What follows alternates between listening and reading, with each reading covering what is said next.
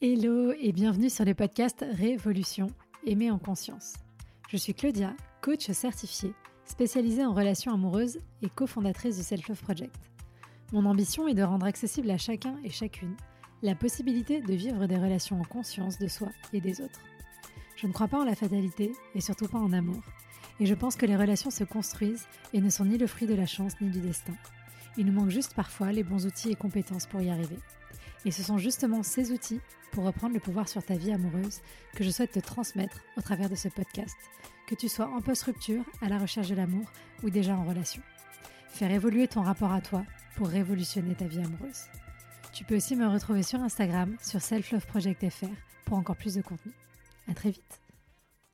Bonjour, on se retrouve pour un nouvel épisode de Power Monday et on va parler aujourd'hui de fantasmes, d'idéalisation de la relation et comment est-ce qu'on fait pour aller voir au-delà justement de ce fantasme et de cette idéalisation. Parce que la réalité, c'est qu'une relation amoureuse, bah, ça s'inscrit dans le quotidien, ça s'inscrit justement dans la vraie vie, dans la réalité. Et donc, on ne peut pas être juste dans quelque chose qui est tout le temps parfait, tout le temps merveilleux. Et je sais que beaucoup d'entre vous vivent encore dans ce fantasme, dans cette illusion, notamment qui a été beaucoup véhiculée par la pop culture, par les films, par les séries, etc., etc. Et donc, on a des attentes qui sont très fortes et souvent très adolescentes par rapport à euh, ce qu'est une relation. À l'opposé de ces attentes, on peut y voir des choses assez horribles, du style je vais perdre ma liberté, la relation va être compliquée. Enfin voilà, c'est noir ou blanc. Donc le blanc, c'est c'est merveilleux, tout coule de source, c'est une évidence, tout de suite, l'amour au premier regard, et puis ça se passe toujours bien, il n'y a jamais de problème. Et le noir, c'est je perds ma liberté, j'ai mes peurs, j'ai machin.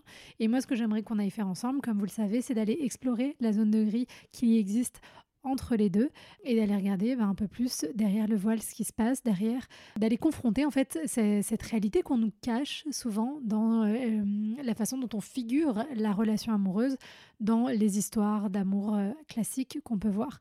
Parce qu'on souvent on voit le début de la relation même l'avant début de relation, puisque là, c'est la mise en relation qu'on voit. Et après, ils vécurent heureux et eurent beaucoup d'enfants. Bonne soirée, au revoir, il se passe plus rien. Donc, cet épisode, s'adresse à toi. Si tu es célibataire depuis deux ans ou dix ans euh, et que tu as du mal à te défaire de tes idéaux romantiques et que tu sens que ça commence à te bloquer dans la relation ou que peut-être tu ne sais pas encore que ça te bloque, mais peut-être que grâce à cet épisode, à la fin, tu vas te dire, ok, d'accord, je vois que ça me bloque. Et il s'adresse aussi à toi si tu es en relation depuis quelques semaines ou même depuis quelques années et que tu as euh, tendance à passer beaucoup de temps, beaucoup d'espace mental à te demander est-ce que cette personne me convient? Est-ce que cette relation me convient? Est-ce que cette personne est vraiment à la hauteur de mes attentes? Donc, on va rentrer un petit peu dans le dur, entre guillemets, et euh, aller euh, aborder des réalités qu'il faut accepter et qu'il faut prendre en compte pour vivre sa vie amoureuse plus tranquillement, même si cela ne nous fait pas plaisir d'accepter ces réalités-là. Les trois choses qu'on va voir ensemble, c'est quoi? Ton, ta partenaire n'est pas parfaite, n'est pas parfait et ne le sera jamais. Donc il y aura forcément des moments où tu seras déçu par lui ou par elle. Deuxième point, tu auras toujours des besoins non comblés dans ta relation. Et troisième point, il faudra accepter qu'il y aura du conflit dans ton couple, dans ta relation, et que c'est Ok. Du coup, on va détailler ça un petit peu plus euh, précisément. Donc le premier point, ton ou ta partenaire n'est pas parfait, parfaite, et tu seras forcément déçu par lui ou par elle à un moment donné. Je sais que ça c'est pas facile, encore moins potentiellement si aujourd'hui tout se passe bien, c'est cuit les petits oiseaux, on est au début, c'est la lune de miel, on se dit non mais jamais cette personne elle me décevra, etc. Mais c'est aussi parce que on place l'idée de la déception comme étant forcément associée aussi au désamour. Il y a des gens qui peuvent nous décevoir parfois et pourtant c'est pas pour ça qu'on ne les aime plus. Par contre, effectivement, une répétition euh, encore et encore de la déception au bout d'un moment, ça entraîne une accumulation de négatifs et c'est là où potentiellement ça met en danger la relation.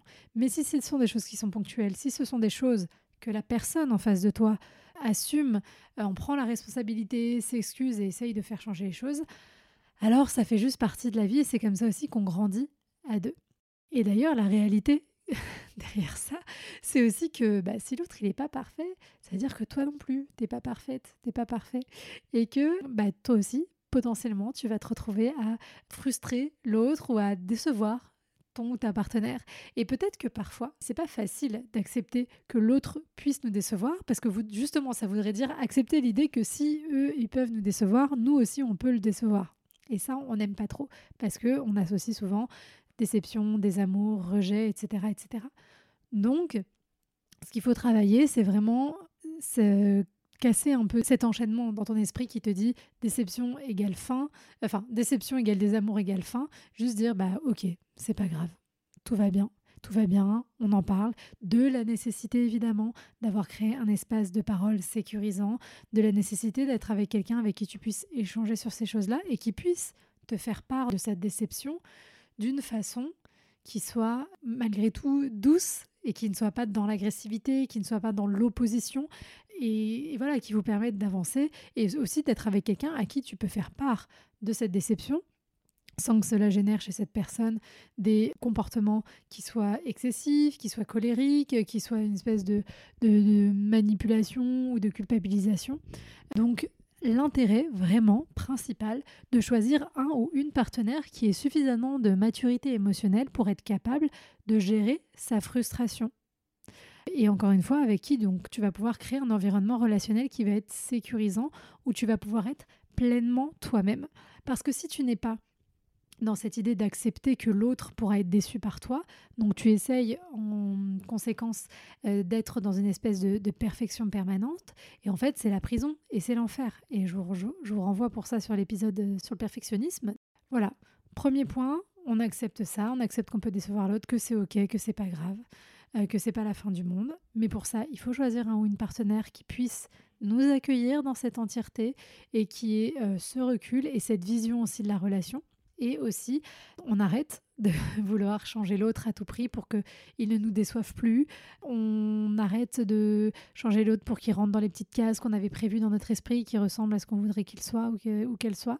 Euh, voilà, bien sûr qu'il y a toujours une possibilité d'évolution, et d'ailleurs un espace relationnel, c'est aussi fait pour ça.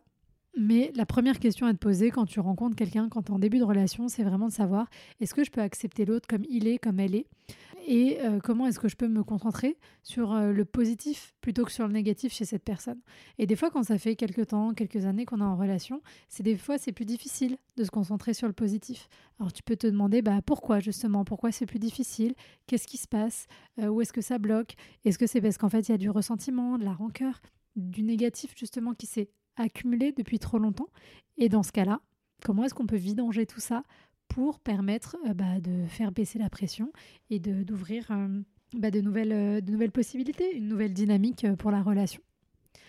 Ok, donc ça c'était le premier point. Le deuxième point, c'est de te rappeler que tu auras toujours des besoins non comblés dans la relation. Car je te rappelle que ton partenaire ou ta partenaire n'est pas un distributeur automatique à besoins. C'est un être humain avec ses propres limitations et avec donc une quantité d'énergie qui est limitée, comme la tienne finalement. Et donc, j'arrête de dire et donc, de ce fait, l'autre ne doit pas être là pour combler en permanence tes besoins dans la relation. Ce n'est pas son rôle. Et encore moins si tu n'es pas capable, si tu ne te prends pas en charge pour les exprimer à cette personne. Parce que l'autre ne doit pas deviner ce qu'il y a dans ta tête. Et ça aussi, c'est souvent quelque chose qu'on se dit euh, quand on n'a pas pris du recul sur tout ça. C'est oui, mais si il ou elle m'aimait vraiment, alors il saurait, elle saurait ce dont j'ai besoin. Eh bien non, parce que ça, c'est le rôle de tes parents. Mais ton partenaire n'est pas ton père ni ta mère, ce n'est pas tes parents. Et donc, c'est à toi en tant que personne de prendre cette responsabilité-là. Malgré tout, même si tu arrives à exprimer les choses clairement, il se peut qu'il va y avoir des moments où bah, certains de tes besoins ne pourront pas être comblés dans la relation. Soit parce que bah, c'est comme ça tout le temps. En fait, c'est un état de fait. Et en fait, ton partenaire sur ce truc-là en particulier ne peut pas t'aider. Et donc à toi de voir est-ce que ça me convient Est-ce que ça me convient pas Est-ce que je peux trouver en dehors de la relation un moyen justement de, combler ce besoin?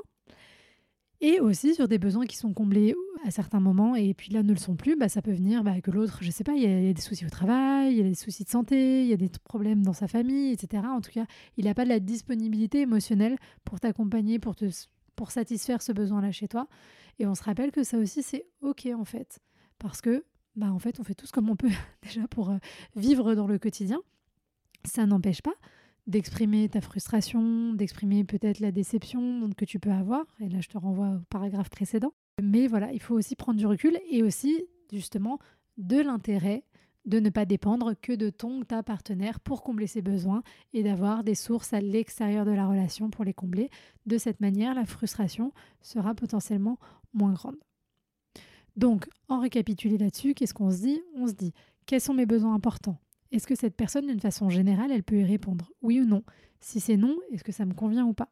Si c'est oui, malgré tout, quelles sont les autres stratégies que je peux trouver à l'extérieur de ma relation pour aller répondre à ces besoins et ne pas être dépendant, dépendante de mon partenaire?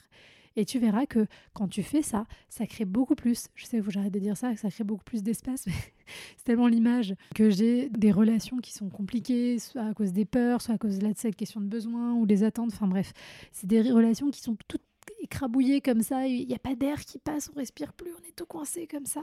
Alors que quand on relâche ça, c'est voilà, on est dans un mouvement d'expansion, dans un mouvement d'ouverture.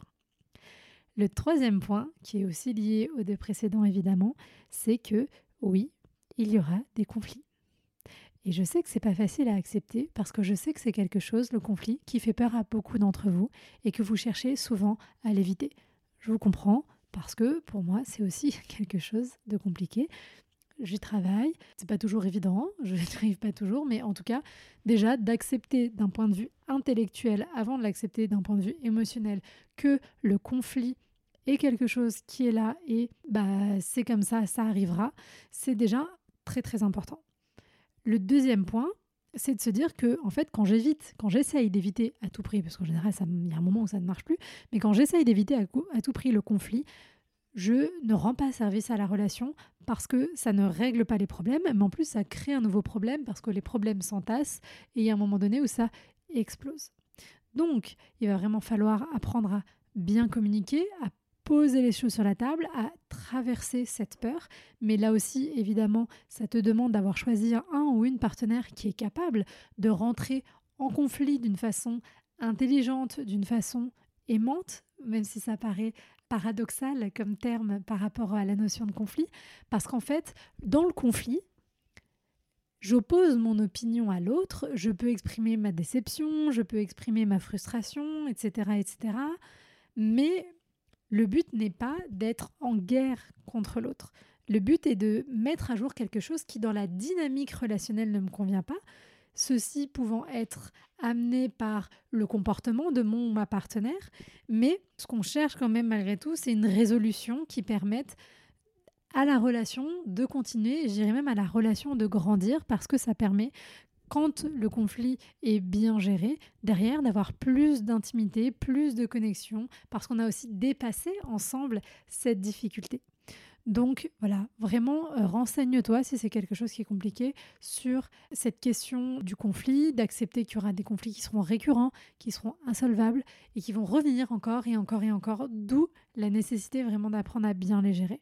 Apprendre à exprimer les émotions, apprendre à exprimer ce que ça génère chez toi d'être dans cette situation-là, mais surtout vraiment à dédramatiser, c'est le mot d'ordre, à en rire, même si tu es très énervé contre l'autre, garder un lien qui soit euh, tactile, qui soit voilà une petite blague, bref, on essaye de faire redescendre en tension, mais bon, c'est tout un autre sujet, mais en tout cas, voilà, conflit, c'est normal. Après, conflit permanent, engueulade récurrente, ben là, il y a peut-être quelque chose. Si c'est dérangeant pour vous, c'est qu'il y a peut-être quelque chose à aller travailler, justement, dans votre façon de vous exprimer. Peut-être que vous ne vous comprenez pas et ça génère du conflit derrière et de la frustration. S'engueuler tout le temps, non, il y a peut-être un problème, mais s'engueuler de temps en temps, c'est important, car je rappelle, comme le dit Thomas Danzambourg, qui citait quelqu'un d'autre, mais je ne sais plus qui c'est, super utile, il vaut mieux une relation de friction qu'une relation de fiction. Je pense que c'est très bien pour finir ce podcast, cet épisode qui nous parlait justement de voir au-delà du fantasme de la relation.